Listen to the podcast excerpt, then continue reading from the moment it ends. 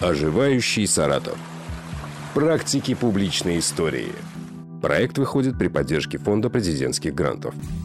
Оживающий Саратов – это программа о городе, который приоткрывает свои тайны, истории и начинает жить чуть более близкой нам, сегодняшним людям 21 века, э, жизнью. И именно здесь, по выходным на «Серебряном дожде», мы разговариваем об истории нашего города 60-х, э, конца 80-х. Именно этот временной период мы берем за основу. И э, сегодня я хотела бы предложить поговорить нам о СМИ Саратова именно в это время. Кажется, сегодня, в 2022 году, каждый из нас погружен в свой информационный пузырь, мы имеем возможность читать самые разные источники информации, смотреть сотни кабельных каналов, подключаться к иностранным и самым разным каналам в интернете.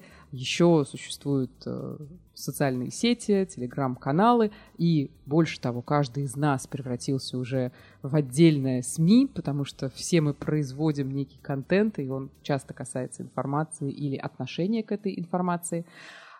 Насколько похожей была ситуация вот, в описываемый период, насколько этот информационный пузырь был единым, и какое количество источников информации тогда было. Вот об этом сегодня будем разговаривать с саратовскими журналистами. В гостях в студии сегодня Татьяна Викторовна Зорин и Евгений Михайлович Музалевский. Наверное, надо сначала немножко рассказать о том пути, который каждый из вас прошел. Вот... Э, Можно я вот сразу тебе возражу? Ты говоришь, каждый сейчас СМИ. Я просто хочу сказать по поводу формализации. Принято считать, что советское общество было абсолютно структурировано и формализировано. Там э, шаг влево, шаг вправо и так далее – но вот, тем не менее, сейчас общество формализировано в большей степени. Почему? Никто из нас не был СМИ. Мы работали в одной газете. В городе было две газеты. Коммунист э, партийная и... В области. То есть, да, нет, подожди. Областных. Вот, областных, да, две областных коммунист и заря молодежи. Плюс еще были во всех районах, там, в университете и так далее, и так далее. Но ну, еще сеть многотиражных изданий, ну, вот я, кстати, да, сказать, тоже были востребованы. Да, конечно. Сейчас никто уже не понимает, что такое Что такое многотиражка? Да. Это сегодня... Была просто о корпоративной прессе, которая была очень развита. Сеть корпоративной прессы во всех крупных предприятиях была своя газета. И в сумме количество СМИ было, я думаю, гораздо больше, чем сейчас. Это с одной стороны. С другой стороны, эти э, издания состояли из журналистов. То есть никакой издатель не определял как бы облик каждого отдельного журналиста. Да, были, существовали законы, некая такая игра, что ты внутри этого издания там ведешь какую-то тему, ты обязан выполнять соответствующие официальные там инструкции, законы и так далее, и так далее. Но внутри всего этого ты был человеком. Ты не, ты не был сам, сам ты не становился СМИ. Ты оставался человеком, и внутри этого текста было еще и твое личное послание.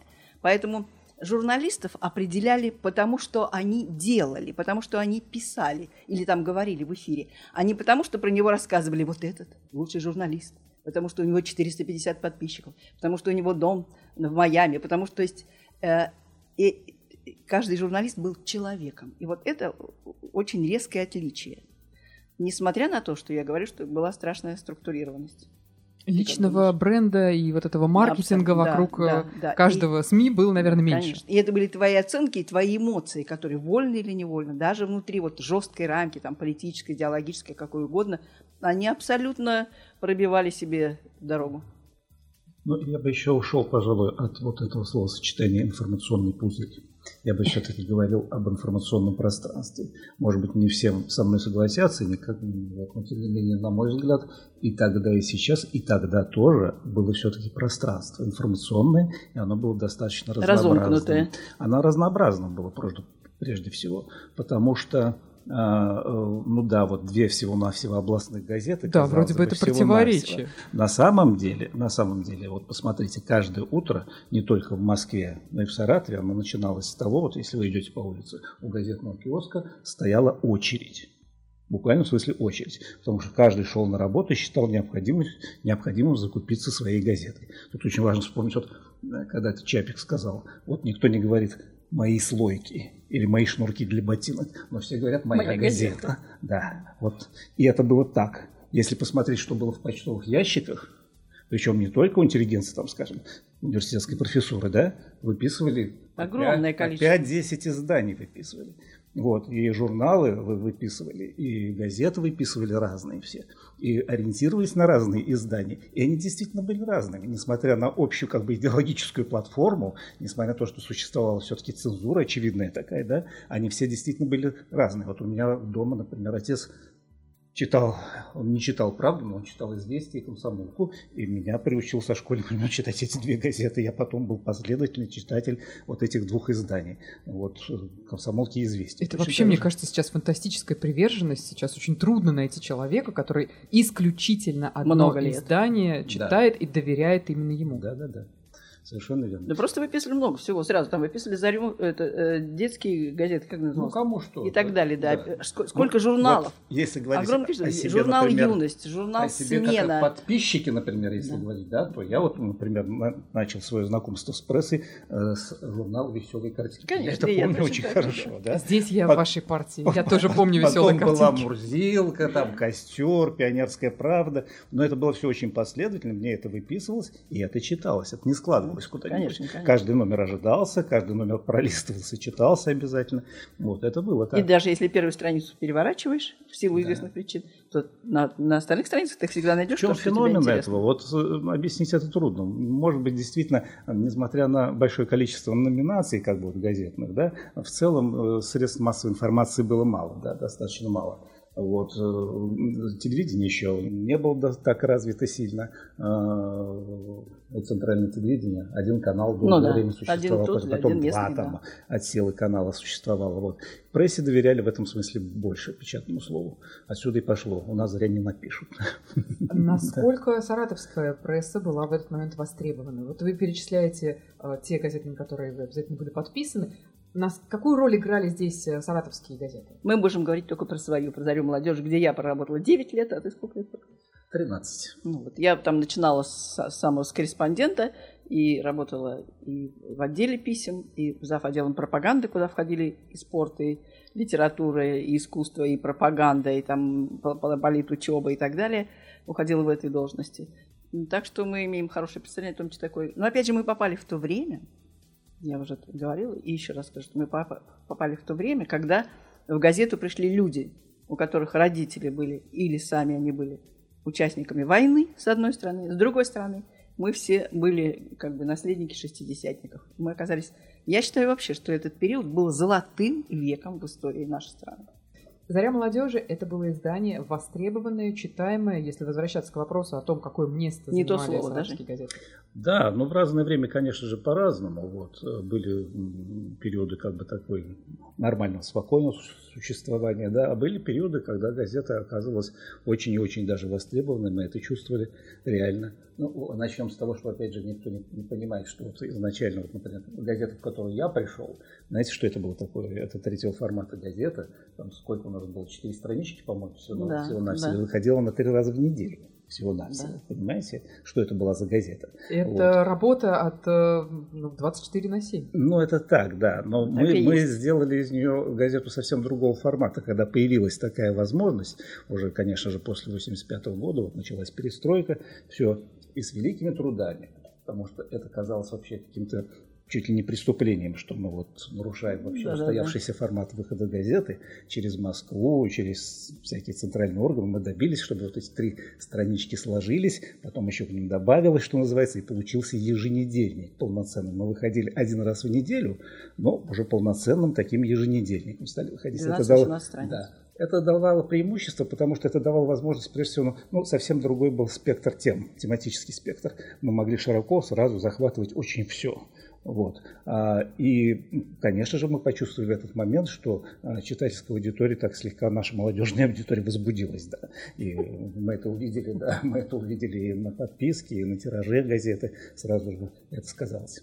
Получается, в тот момент, когда газета выходила трижды в неделю, это был, ну, такой, скорее, рейтинг новостей, да, это что-то Нет, что нет, актуальное. нет. а как только она стала еженедельником, как поменялся вот этот Ну, я, я в ежедневнике уже не работала, но мы не были рейтингом новостей, Еженедельнике, то есть в, да. еженеде- в еженедельнике, да. Тут дело в том, что у молодежной газеты вот в тот период, когда я пришла, была совершенно особенная ситуация во всей стране. То есть дали возможность, что называется, эксперимент. Но так мы для себя формулировали. То есть газета выступала, если вернуться к Владимиру Ленину, коллективным организатором. То есть мы придумывали, с одной стороны, что называется, спускали сверху, там всевозможные ленинские зачеты, там ленинские уроки и так далее, и так далее. И определ... существовали определенные правила. Но в рамках вот этой рубрики, что такое рубрика? Рубрика – это всего лишь короткое обозначение. И в рамках этой рубрики мы что только не придумали. Вот, например, был длительный довольно период, несколько лет, так называемые выездные редакции, то есть, ну, или выездные группы – мы собирались 4-5 человек, ехали в какой-то район. Сначала предварительно с этим районом знакомились. И там находились самые... Жили там, да, жили там несколько или, дней, да. хотя для газеты это было очень накладно. В это время тут вкалывали ребят только так. Потому что у нас было всего 18 человек вместе с техническим составом, и нужно было писать очень много. Мы там в, в, вместе выдавали сколько там? До 4 тысяч? Сколько? Я уже не помню. Да, ну, то есть очень большая нагрузка была. Причем было соотношение 40% ты должен написать своего текста, а 60% ты должен найти людей, которые как бы, да, которые должны высказаться вот на ту тему, которая сейчас важна, или, или о себе, или о чем-то, или о спектакле, ты должен найти других людей и помочь им написать это.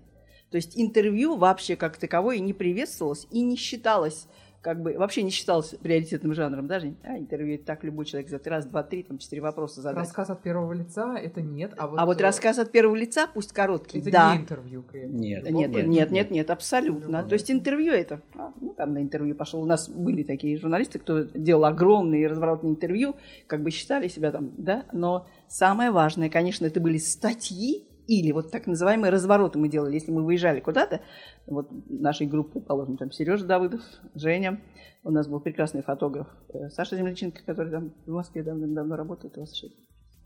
И, и мы там жили несколько дней и делали вот такие как бы э, же, э, репортажи в смешанном жанре, где у нас были и монологи, э, и репортажи, и коротенькие интервью, зарисовки и фоторепортажи, и лирические зарисовки, и тексты, которые рождались там – или существовали там уже у, у людей, которые были. Это правда на самом деле было интересно работать, и это было на самом деле интересно читать и смотреть.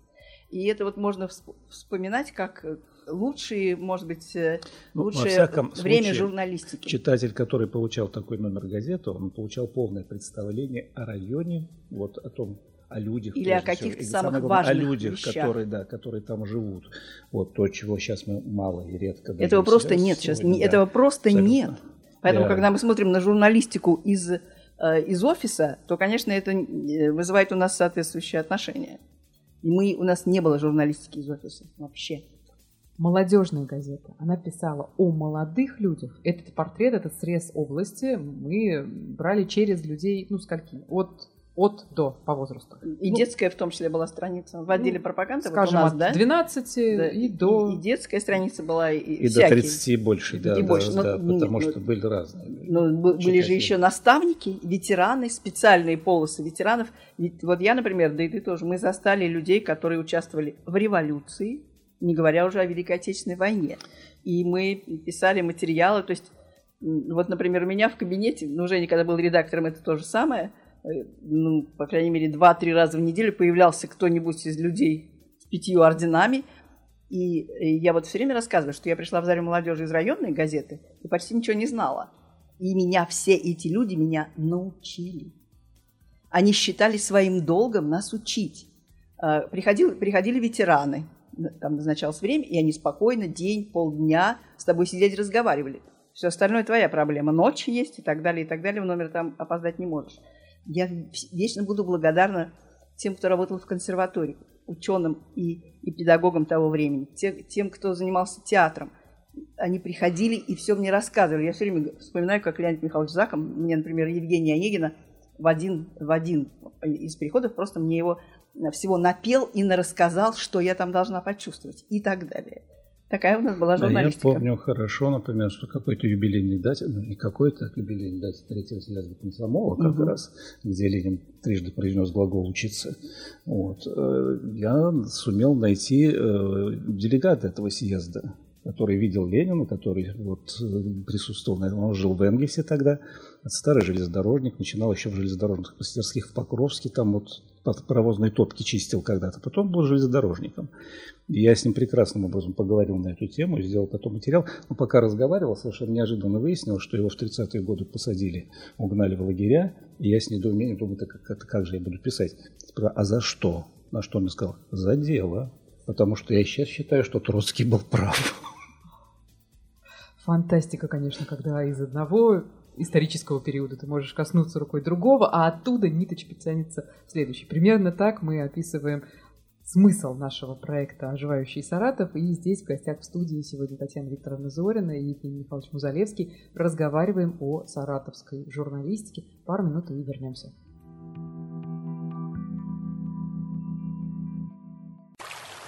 «Оживающий Саратов».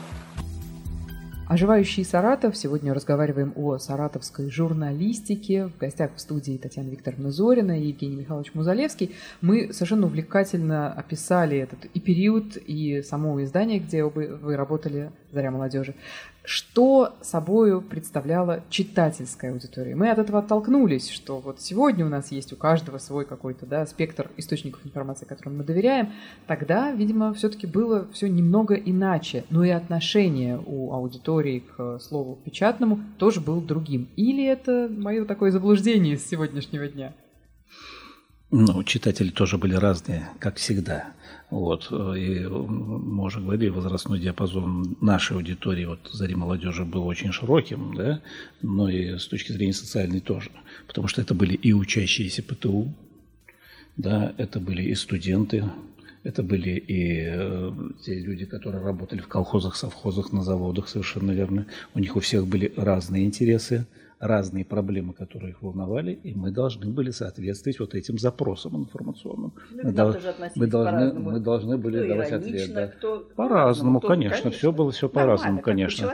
Но тем не менее, да, вот конечно, наша задача была как раз, не случайно, в общем-то, и сама редакция газеты, она у нас структурировалась особым образом. У нас было там всего там несколько отделов, но они, они были такие, в общем-то, отдел рабочей сельской молодежи отдел учащейся молодежи, там отдел там, что у нас там, пропаганда, естественно, да, который занимался и, и культурой, и кино, и отдел писем был, да, сам самый важный отдел.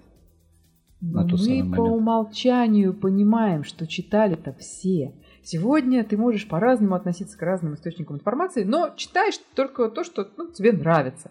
А здесь ты читаешь точно. Тебе может нравиться, может не нравиться, но ты совершенно точно вот это печатное слово воспринимаешь.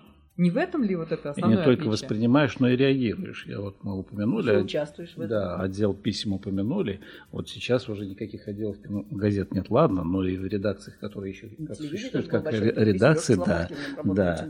А вот отделов писем нету. А тогда этот был отдел писем реальный, и там были не только заведующие, там сидели вот люди, которые Те разбирали эту огромную почту, читали ее. Почта была тоже разной.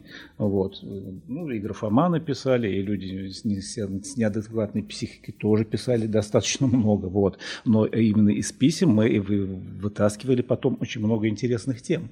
И вот по, то, то, что поехать а по письму, вообще считалось, что самый лучший материал который может получиться, это материал, который по письму. Вот тебе написали, тебя поставили в известность, тебе задали вопрос, тебя писали какую-то ситуацию, просят вмешаться где-то. И вот если ты поехал по этому письму, что-то сделал, резонанс будет совершенно очевидный. Это очень благодарное дело с сегодняшними комментариями в соцсетях, с сегодняшними а, ну, упоминаниями, например, того или иного СМИ Я думаю, в проблемных что сравнить сторис. невозможно. Можно... Я думаю, что сравнить нет, невозможно, нет. потому что все-таки это очень локально все. А вот там люди, если уж в газету писали, ну, по большей части своей, то писали с какими-то очень серьезными мыслями. Вот это был текст, это был с текст, да, да, с содержанием, с просьбой, да. Ну, если ну, уж тебя оценивали твой текст, то тоже оценивали порой и жестко, и по-разному развернуто ну, то, что называется, да. И это давало возможность. Не случайно и был такой жанр даже, обзор. Обзор писем. писем. Мы периодически вот подбирали, делали подборки из этих писем. И это было очень интересно. Это было очень интересно. Просто публиковалось. Это человек был другим, Маша. Человек был другим. Как бы человек э, все равно был в той или иной степени, чаще всего, но ну, в нашем возрасте, вот в возрасте молодых, расположен к другому человеку. Сейчас как бы больше сарказма, больше иронии, больше неприятия Опять же говорю, время, другое время. То есть это какой-то уровень доверия и э, время на то, чтобы раскрыть себя. Вот здесь оно было короче. Но если говорить о времени, вот э, нам просто еще с чем повезло, прямо скажем, что вот основной, ну вот у меня, например, все-таки основной отрезок времени, который я работал в молодежной прессе, он пришелся на период перестройки, конечно. И, предперестройки. И предперестройки, да. Это надо понимать, что в это время нам, конечно, открывались возможности совершенно необыкновенные, которые там лет 10-15 назад таких возможностей не было. Во-первых, с одной стороны, мы не были совершенно обеспокоены тем, э, где взять бумагу для газет, и не думали о том вообще с экономической точки зрения, как Надо ли нам думать да, о повышении да, зарплаты? Да, потому что мы знали, что мы вот проведем подписку, вот сколько у нас есть, вот на это нам бумаги и дадут, да.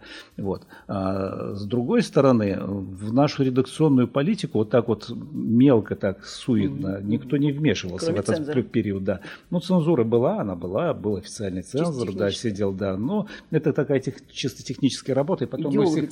да. и потом мы всегда знали вот эти красные линии, которые пересекать нельзя. Все равно иногда пересекали. А если пересекали, вот, возникал вопрос, могло, мы могли спуститься тремя этажами ниже.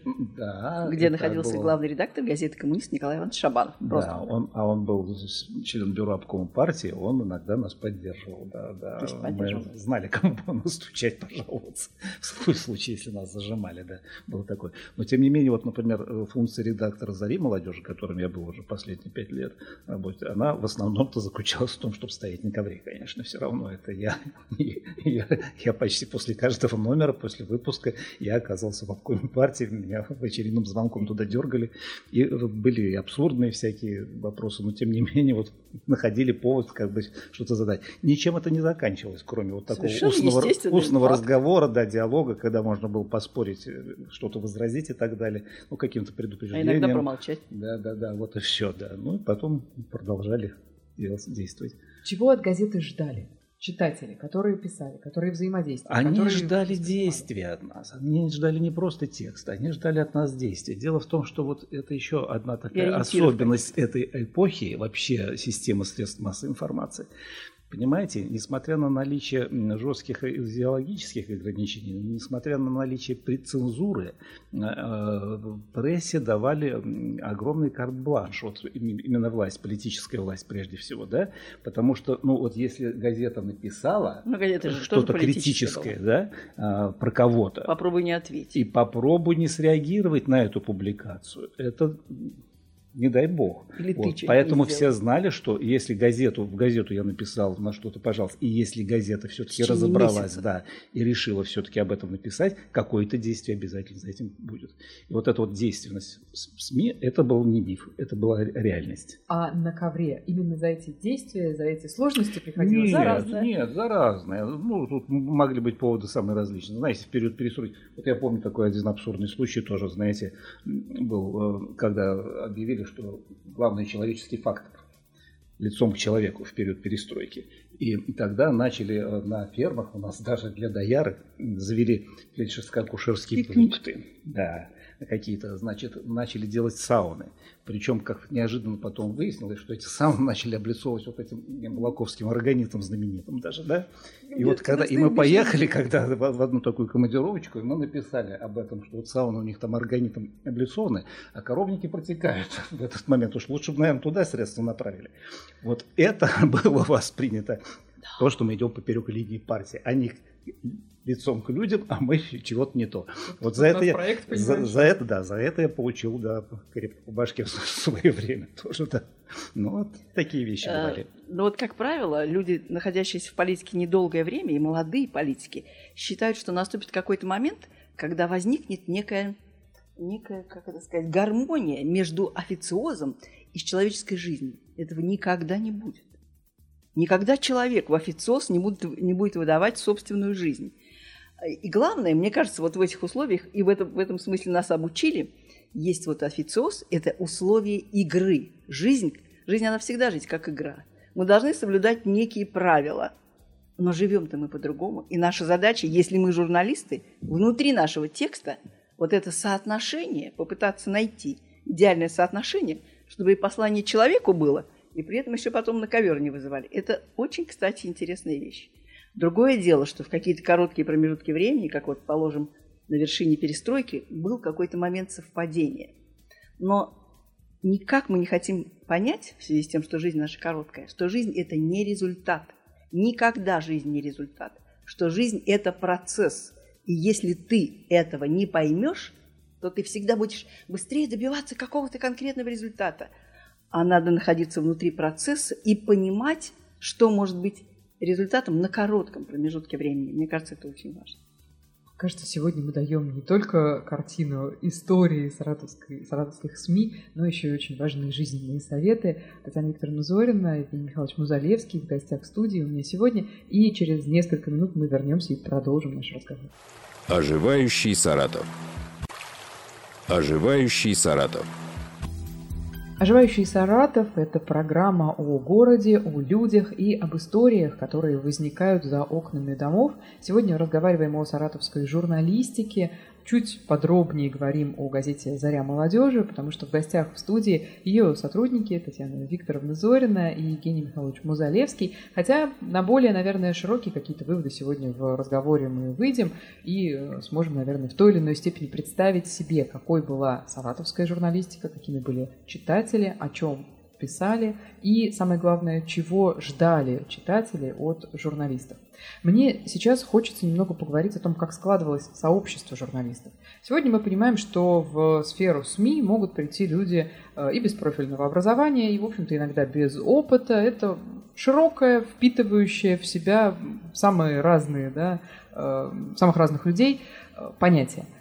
Как тогда должна была строиться карьера журналиста? Нужно ли было специальное образование? Какими были требования? И с чего нужно было начать для того, чтобы дорасти до уровня областной газеты или областного телеканала, как это было в творческой биографии каждого из вас? И тогда было так же, как и сейчас. И специальное образование было совершенно для этого не нужно. Ну, вот я всегда вспоминаю, опять же, любимого мною Чапика, который говорил, что, по его мнению, журналистами становятся в результате совращения. Вот. вот если посмотреть даже на нашу редакцию, Конечно. да, среди нас были математик, химик, геолог, кроме да. всего прочего. Конечно, подавляющее большинство выпускников было нашего филфака, но не только. Вот как раз выпускников журналистских факультетов, да, специализированных, вот типа Татьяна Викторовна, да, их было очень немного у нас как ни странно. Да. А вот такие люди были. Другое дело, что отбор всегда вот в корреспондентский состав был очень жесткий. То есть просто так с улицы не зайдешь, да? А, вот, ну, ждали, во-первых, вакансий был ну, так называемый немного. штат внештатных. Да, это такое определение. Штат внештатных сотрудников. Вот трудно понять, что это такое.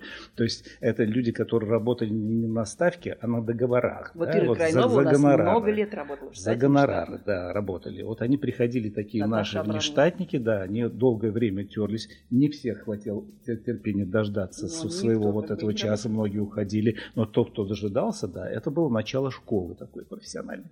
И потом корпоративная культура того времени складывалась таким образом, что ты э, новичок, который приходил в редакцию газеты, никогда не чувствовал себя, ну, что называется, вот одиночкой. Ну, в нашей да, газете, отделенным. да. Никогда, быть, никогда этого немножко. не было, а абсолютно. Вот я помню свои первые шаги, как только я пришел, обязательно сразу находился кто-то старший, более опытный, который брался без приказа. Редактор не назначал тебе наставника какого-то, да? просто работал в отделе, и кто-то понимал, что вот этот человек работает со мной, мы занимаемся одним делом, значит, вот я его беру себе под, крыло, под, под крыло. Например, да. давно иронизировала Наташа Шульпина. Каждую строчку читала и правила. Да, совершенно верно, точно так же. И я, когда пришел после университета, первый аналитический материал, который написал, мой заведующий переписал его три раза. Я переписал три раза, на четвертый он написал сам все. Я даже чуть ли не ушел из редакции после этого, но вот так это было. Гений, да, да, да, да, да, Это да. говорит о закрытости сообщества или только о том, что Нет. недостаточное количество СМИ было и не все могли Нет, устроиться? недостаточное количество СМИ было, желающих было Очень огромное много. количество как раз, огромное. У нас до сих пор вот иногда там на Фейсбуке некоторые пишут, ой, а я вот так и не дождался в заре молодежи, работал, так, так я хотел там тогда, но так и не дождался этого момента. Да, потому что отбор был жесткий, потому что мало было, там всего было 9 творческих сотрудников, 9 журналистов непосредственно в редакции. Вот Но с поставьте. стороны, И вот эту, как бы, вот попасть в эту нишу надо было дождаться, во-первых, когда она освободится, когда кто-нибудь уйдет там на телевидение, в, в- в другую газету, в Москву. да, дальше расти, что называется. А во-вторых, к этому моменту надо было уже заработать репутацию. Вот, что Да. было в этой репутации? Что в этом послужном Э, списке уже должно было присутствовать? Нет, э, я хочу сказать, что там дело в том, что в «Заре молодежи» были не только штатные сотрудники, и не только так называемые штатные в штатных, но были люди, в которых газета ощущала необходимость. Вот в мое время, например, начал, начал выпускать страницу по э, фантастике Рома Арбитман. И многие из нас были как бы ни в какое сравнение не шли, с ним, не шли с ним как журналисты в его области. И когда выходила его страница, бывало раз в месяц, а, там и просто с руками и ногами рвали. У нас начинал Сережа Беляк, Сергей Беляк, который вот, знаете такого, да, который был адвокат Лимонова и так далее, знаменитый сейчас адвокат, он учился здесь в юридическом институте, и он страшно любил рок, он страшный битломан, и он пришел и предложил выпускать газету под названием «Дискотека». Тогда только появилось это слово вообще, не было этого еще. Дискотеки только начинали появляться. И мы стали выпускать эту газету. И Беляка знали, может, иногда э, в городе молодежь знала больше, чем нас, точно так же, как и Рому. И таких стра- Наталья Осина Каган. Она работала в это время на студии, то есть она делала фильмы, но она делала постоянно, э, постоянно делала рецензии на фильмы, которые выходили э, в это время прокатом, и ее тоже знали лучше, чем меня, который заведовал отделом. Наталья, Наталья Накинтьевна Да-да. Свящева, театр и так далее, страницы по театру. То есть у нас одновременно был так называемый, были, ну, как вот именно 60% текста в газете мы были от- должны отдавать Замечательный этим поэт людям, именно саратовский. профессионалам. да, и Юра, как- как Юра. Чернышов, Нет, я имею в виду вот Игорь Алексеев. да, Да, да. он у нас начинал как карикатурист. Он великолепно рисовал. И карикатуры вели, а, и, когда он еще боялся со стихами высовываться. Вот, потому что был такой, да, постепенно только вот это все. Потом Сергей Терехин, архитектор, который стал известным потом историком нашей Замечательную отечественной архитектуры, да, он у «Великая нас камня». публиковался. да. Профессор офтальмолог Бакуткин Да, да, да, да, да, публиковался да, у нас да. очень часто, да. Начинал с этого всего. Вот это все так было. Э, историки, например, э, Володя Динис, так называемая лекторская группа, группа вокруг, вокруг обкома комсомола, которая ездила по всей стране со всякими лекциями, с интересными. Они на кафедре Островского, это была такая группа мощная, то есть они э, на исторические темы писали прекрасные материалы и выдавали, и у нас тоже. То есть а, огромное количество людей, откуда у нас, положим, там знания всех, и, и вся даль- наша дальнейшая работа построена, если применить такое не очень хорошее слово, в связях, которые именно из зари молодежи идут, то есть оттуда. Потому что вокруг нас было очень много людей. Получается, никакого послужного списка могло и не быть, а да, ты должен быть э, сам по себе абсолютной изюминкой, совершенно, Совершенно верно. профессионалом, Ну, Совершенно верно, да. или иной да, да. Но вот смотрите, если протягивать ниточки к сегодняшнему дню, я легко могу представить каждого из этих людей отдельным блогером, человеком, у которого есть своя информационная площадка для того, чтобы рассказывать о теме, в которой ты экспертен. На тот момент СМИ были вот такой площадкой, поэтому была возможность отбирать, верно, была да. возможность так Ну, по крайней мере, в заре молодежи. А для тех непосредственных э, рабочих лошадок, для тех, кто не был вот такой звездой, как Роман Арбитман, что должно было привести вас в газету? Откуда нужно было начать? Э, как- какое количество публикаций нужно было Прийти и принести публикацию. У нас было много таких людей. Приносили одну-две публикации, дальше мы делали лицо какое-нибудь, и человек уходил. Были люди, которые приходили, просто Да. работали курьерами.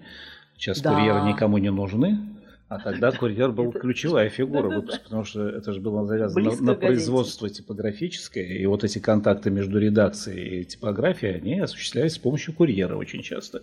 Курьер был главной фигурой, он весь день бегал во, во время верстки из, цеха сюда вот носил полосы, все это делал. Сначала надо было просто побегать. Да, совершенно потом верно. А потом, потом они начинали писать, первые заметочки начинали писать, а потом вдруг у меня из этого неожиданно вырастал журналист.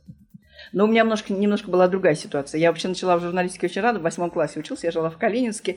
А Калининск – это родина Михаила, Михаила Николаевича Алексеева, известного писателя, героя соцтруда, фронтовика. Тогда у него только что вы- вышли все эти фронтовые книжки, конечно, все было до Драчунов. Он приезжал, э, а я в районной газете публиковалась там, начиная с восьмого класса. И э, первую же прям публикацию у меня пришла в девятый класс, отправили в село, Я написала первый материал, и он сразу же оказался на, на доске. И приехал Михаил Николаевич, меня с ним познакомили. И потом, когда он приезжал, в течение еще следующих трех лет, как бы я с ним все встречался, он меня агитировал, что я поеду учиться в, в МГУ и так далее. Но все-таки меня родители не пустили, я не решилась, не поехала в МГУ. Стала поступать в Саратов, не набрала баллов и никуда не попала. И первые два года работала учительницей математики и физики в средней школе и одновременно поступила в Казанский университет на журналистику. Э, потом я вышла замуж, мой муж, муж работал в районной газете, потом его перевели в коммунист, и меня вынуждены были взять в «Зарю молодежи», потому что это было один, одним из условий. Поэтому я шла в «Зарю молодежи» по блату. Ну, у меня все гораздо проще. Я был студентом филологического факультета. На тот момент журналистики там еще серьезно не учили. Но потом, впоследствии, вдруг выяснилось так, что в области образовался острый дефицит кадров в районных газетах. И местный обком партии, тогда все это было нужно согласовывать с Москвой по договоренности с Министерством образования. Как-то на образование тогда, наверное, называлось. Вот. Договорились, да, что вот на филологическом факультете будут отбирать группу из 10 студентов, не более того, да, которых будут готовить как бы на журналистов. Да. И все это негласно, так почти полуподпольно, потому да, что ни, ни, ни в каких официальных документах это не значилось. Да. И вот нас 10 человек там отобрали, и мы, в отличие от всех всех своих однокурсников, которые отправлялись на практику в школы, в классы, мы ездили в районные газеты уже тогда. Вот. Ну а параллельно, конечно же, сотрудничали уже с областными изданиями. Я вот сразу и с коммунистами немножко сотрудничал, и с Зарей молодежи. И когда по окончании там образовалась такая ниша, сразу несколько человек ушли в Четыре человека сразу да, пришли да, из да, курсов газеты. Четыре. Да, и мы сразу вот тогда влились в Зарю молодежи. Ну, не просто тоже влились, но тем не менее влились, да. Что когда я пришел с филфака в редакцию, тогдашний редактор Валерий Сергеевич Гуреев меня спросил, вызвался в кабинет, говорит, ну ты чем хотел бы заниматься, типа, у нас в газете? Ну, я, конечно, что-то там промеглил про то, что вот филфак, ну, вообще так культура, там, театр, там, он говорит, отлично, замечательно. У нас, как ясно, есть свободное место в отделе рабочей сельской молодежи. И отправили меня в колхоз в командировку. Вот, и я с этого, я сначала был немножко в шоке, конечно, вот, но потом я понял, что это была очень хорошая школа. Да, я потом этим отделом заведовал еще даже с филологическим образованием. Давайте немножко опишем районную газету. Что такое районная газета? Это же свой, своя отдельная ступенька, свой отдельный мир. Ну, схема примерно та же. Но просто, конечно, пожестче, очень близко райком партии, и ты все время под пристальным вниманием. Но те же отделы. Отдел партийной работы, сельский отдел. Ну, в Лысых горах я работала в это время, там рабочий, как, как бы отдел рабочей молодежи, по-моему, не было. Отдел писем. Я работала в отделе писем. Те же самые условия, те же 40 на 60, тоже количество сотрудников, на два человека меньше даже, 7. Меньше, такое, же количество, вы... людей, такое да. же количество выходов – обязательно публиковать все ну, официальные база типографическая, как правило, и более примитивная была. бесконечные поездки все время. Сев, э, уборка, там, э, коровы, овцы, люди и так далее. Лю- любой человек, любой, кто не работает, тот не ест. Любой человек воспринимался только сквозь призму работы. Ни моды, ни ногтей, ничего. Только сквозь призму работы. Какую пользу а вот приносит? в отделе, да, именно какую пользу он приносит и что он вообще в жизни делает. А вот в отделе писем позволялось некоторые вещи делать.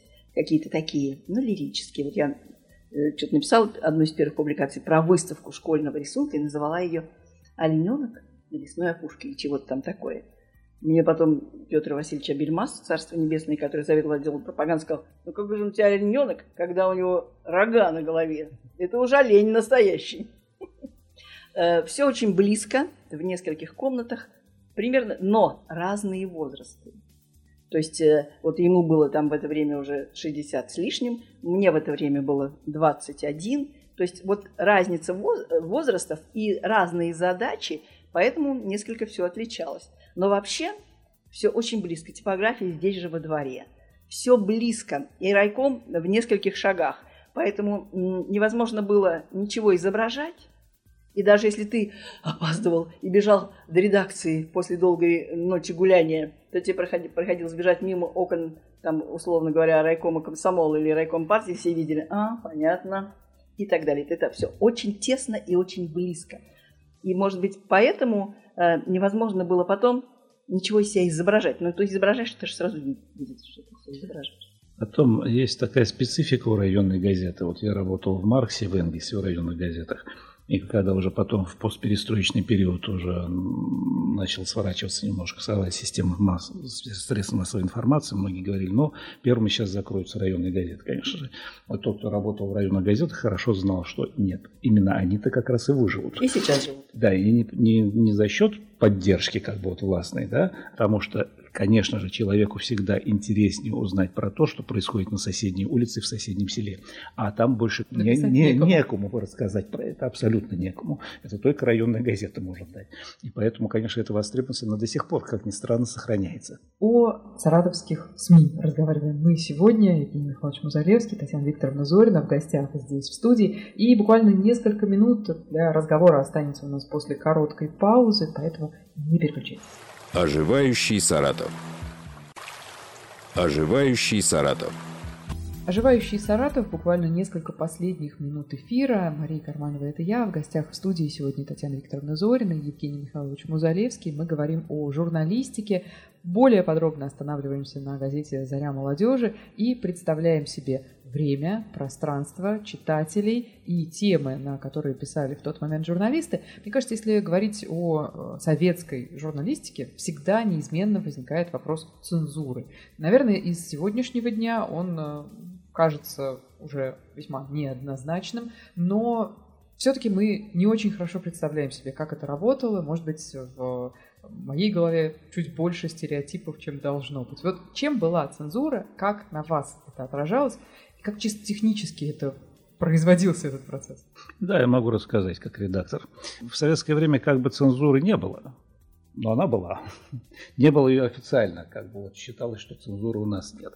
Существовали так называемые литературные отделы. Мы всегда гадали литературные отделы чего? Лито они назывались, да?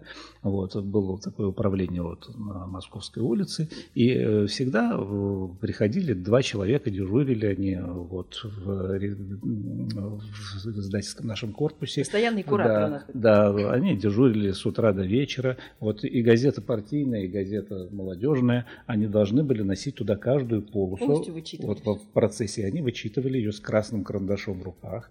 У каждого редактора на тот момент был такой толстенный фолиант огромный, который назывался «Список сведений, запрещенных к опубликованию в печати». Никто его никогда не читал потому что прочитать, прочитать было вообще не невозможно было. Да, это лежало в сейфе, только редакторы могли это взглянуть на этот секретный документ, но они этого не делали, потому что и так ну, сидел цензор и знали, что ну, если что-то не так, он всегда подскажет. Делали, да, наверное, да. Да. Хотя какой-то набор информации о том, что можно, что нельзя, мы все знали. Да? Ну, там, нельзя там вот на фотографиях горизонт показывать там, или еще что-то. Ну, ну, всякие секреты. Да. А цензор всегда работал с карандашом. Поэтому цензор всегда был, его задача была все-таки не политическая. Его задача задача была поймать какое-то сведение, которое мы могли какой-то случайно рассказать секрет. В принципе, вот, мы да, как у него Да, ну, он следил. До Иногда... он задачу не рассказывал иногда цензоры, да, они как бы немножко ну, превышали свои полномочия в силу своих особенностей. Тоже как Характер. Это было и характера, да. И вот э, бывали такие случаи, когда вот совершенно необоснованно там начинали делать замечания. Ну, помню, вот у нас была какая-то публикация да. там про девятиклассницу, которая забеременела. Оказывается, нельзя, по мнению цензора, было такое писать в молодежной газете. Но мы очень легко ей объяснили, что это можно. Ну, правда, не сами уже, а потом после звонков выше туда, дальше. То есть материал в итоге вышел? Вышел, конечно, да, вышел. Вот, но вот, тем не менее, желание было вот такое вот запретить. Ну, была у нас дама такая, которая вот немножко так вот... Да, да, она подходила к таким темам особенным образом. Вот. Ну, эти вопросы решались все равно так или иначе. А каким отношение было внутри редакции к наличию цензоров? Никаким, Маша. Мы как, сейчас как, живем в 21 веке, как а мы живем в 20 неизбежности. И наша да, предыстория Солнце всходит и заходит, цензор приходит на работу и уходит. Мы газету выпускаем ее и выпускаем, продолжаем. Так что это совершенно это очевидно. часть жизни. Да, часть жизни, конечно, совершенно нормальная ну, жизнь. И да. тоже часть игры. Да, совершенно верно. Жизнь внутри редакции. Какой она была, какими были эти отношения и Насколько это отражалось на том конечном продукте, который доходил до читателя? Не, ну сложная жизнь. Работа, работа, работа, работа и работа. Появляются новые, уходят э, те, кто был. Опять новых нужно чему-то учить. Ты приходишь, тебя учат. Но сложное, чем люди, как сказать, э, и грамотнее, интеллектуальнее, тем сложнее им жить. А другое дело, что уровень культуры такой, который не позволял людям устраивать, условно говоря, склоки и так далее. Но жизнь сложная, она все время в диалоге, с одной стороны. Но с другой стороны, я говорю, что все равно установка на расположенность к человеку, она была всеобщей. Я просто еще хочу сказать, что, может, не, не выглядело все такое идиллией, хотя э, «Заря молодежи» была идеальным местом для того времени, где нужно было работать журналистом. Идеальным, лучшего не было в, в пространстве области. Ведь, э, может быть, вот самое главное завоевание эпохи перестройки – это интонация, когда, наконец, она стала более человеческой. Мы, как сказать, мы начинали этот процесс, и вот в отделе писем, положим, в, в, в материалах о культуре – уже появилась человеческая культурная интонация. А до этого же вообще борясь и берясь. И на первой странице только борясь и берясь. И ты должен был укладываться в некие рамки. И вот мне кажется, что завоевание, может быть, самое большое завоевание перестройки и вот постперестроечного периода – это интонация, когда тебе дали возможность быть в интонации адекватным самому себе. Это очень важно. Другое дело, что сейчас большинство людей перестает этим пользоваться, э, оказывается в каких-то сложных условиях, не хочется, может быть, э, полностью раскрывать самого себя, может, там раскрывать нечего, которые начинают придумывать другие формы защиты от этой естественной интонации. Но вот мне кажется, что это очень важное завоевание, очень важное. То есть это вот посыл человека к человеку, он стал более человеческим. Ну, а если говорить о корпоративной культуре, она, конечно же, была, она формировалась тем обстоятельством, что все-таки отношения между нами были более неформальные, чем, скажем, вот в партийной да, газете. Конечно, конечно. Мы были моложе, мы были ближе друг к другу, где-то, может быть, и задевали друг друга острее, да, но как-то это очень быстро прощалось, уходилось. Вот, но, тем не менее, мы понимали как-то, что мы делаем одно общее дело, и что мы друг без друга вообще не можем. И поэтому очень поздно заканчивали работу всегда, независимо от того, рано или утра. рано ли сдавали газету или не рано. Да, мы все равно заканчивали эту работу поздно.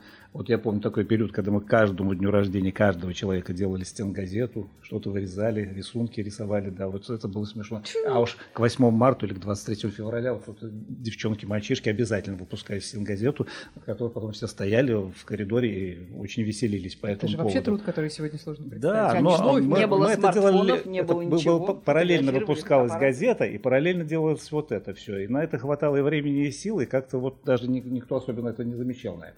Я хочу вспомнить только такой один эпизод, который характеризует отношения в заре молодежи.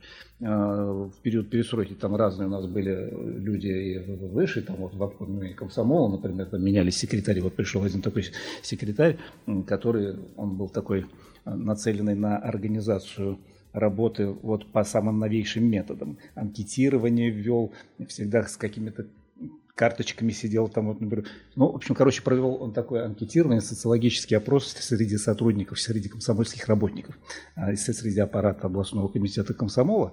Ну, там я не помню все вопросы, да и не важно. А был один из вопросов, в каком отделе вы хотели бы работать. Вот, как бы отделе аппарата обкома комсомола, но среди них был, была стоялась заря молодежи. И когда результаты объявляли вот на бюро, все, вдруг выяснилось, что подавляющее большинство захотели работать в заре молодежи. И вот это как раз очень показательно для потому что нам завидовали. Это безусловно так. Нам завидовали, в том числе и комсомольские работники, аппаратчики. По да, по-хорошему завидовали. И они часто приходили, многие к нам были нашими гостями, друзьями, в общем-то, да. И они понимали, что здесь не то, что там, а здесь немножко по-другому. Все, все, все, все по-другому, да. Кажется, мы сегодня в красках перенеслись во времени, очень многое представили, но так или иначе представить это до конца все равно очень-очень сложно. Единственный главный вывод, наверное, после сегодняшнего разговора, который я могу сделать, это наследие того периода, человеческая интонация, которая... Мы попытались, Маша, аккумулировать все это к столетию газеты. К столетию газеты мы же выпустили книгу, да, которая так называется «Заря одна на всех». И мы собрали там мемуары, сразу вот, ну, мемуары это сильно сказано, так, впечатления, скажем так, личные какие-то очень впечатления и отношения к газете за довольно длительный период. Mm-hmm. Во всяком случае, с послевоенного периода вот, журналисты, которые работали в «Заре», э, и вот до, до, до последнего времени, до финала, и все смогли вложить в одну, вот эту, в одну эту книжечку, в одно издание. По-моему, получилось неплохо. По-моему, тоже. Ну, Интонация а уж... все-таки главное, да. главное достижение, главное наследие, главный Главное, наверное, все-таки Да, люди. Люди, да, все равно люди, да. Вот, потому что все равно всегда был в, в освобождении человека. В центре внимания человек, да. Причем человек как внутри самой редакции, так, конечно же, прежде всего за редакцией. Вот, потому что интерес к человеку это было самое-самое главное. Это то, что вот этим оценивалось все. И наша работа, и уровень нашего профессионализма, вот, и то, как мы развиваемся, понимаем мы этот мир через человека или нет. И как мы вот, сами живем. Да, и как мы сами живем в конечном счете, да. Та же красная нить и в проекте «Оживающий Саратов», потому что именно через людей и хочется нам увидеть эту историю. Большое спасибо моим сегодняшним гостям, Евгений Михайлович Мазалевский, Татьяна Викторовна Зорина. Думаю, что еще больше выпусков можно услышать на нашем подкасте, в нашем подкасте, в наших программах на «Серебряном дожде». Поэтому до новых встреч. Спасибо. До свидания. Оживающий Саратов. Практики публичной истории. Проект выходит при поддержке Фонда президентских грантов.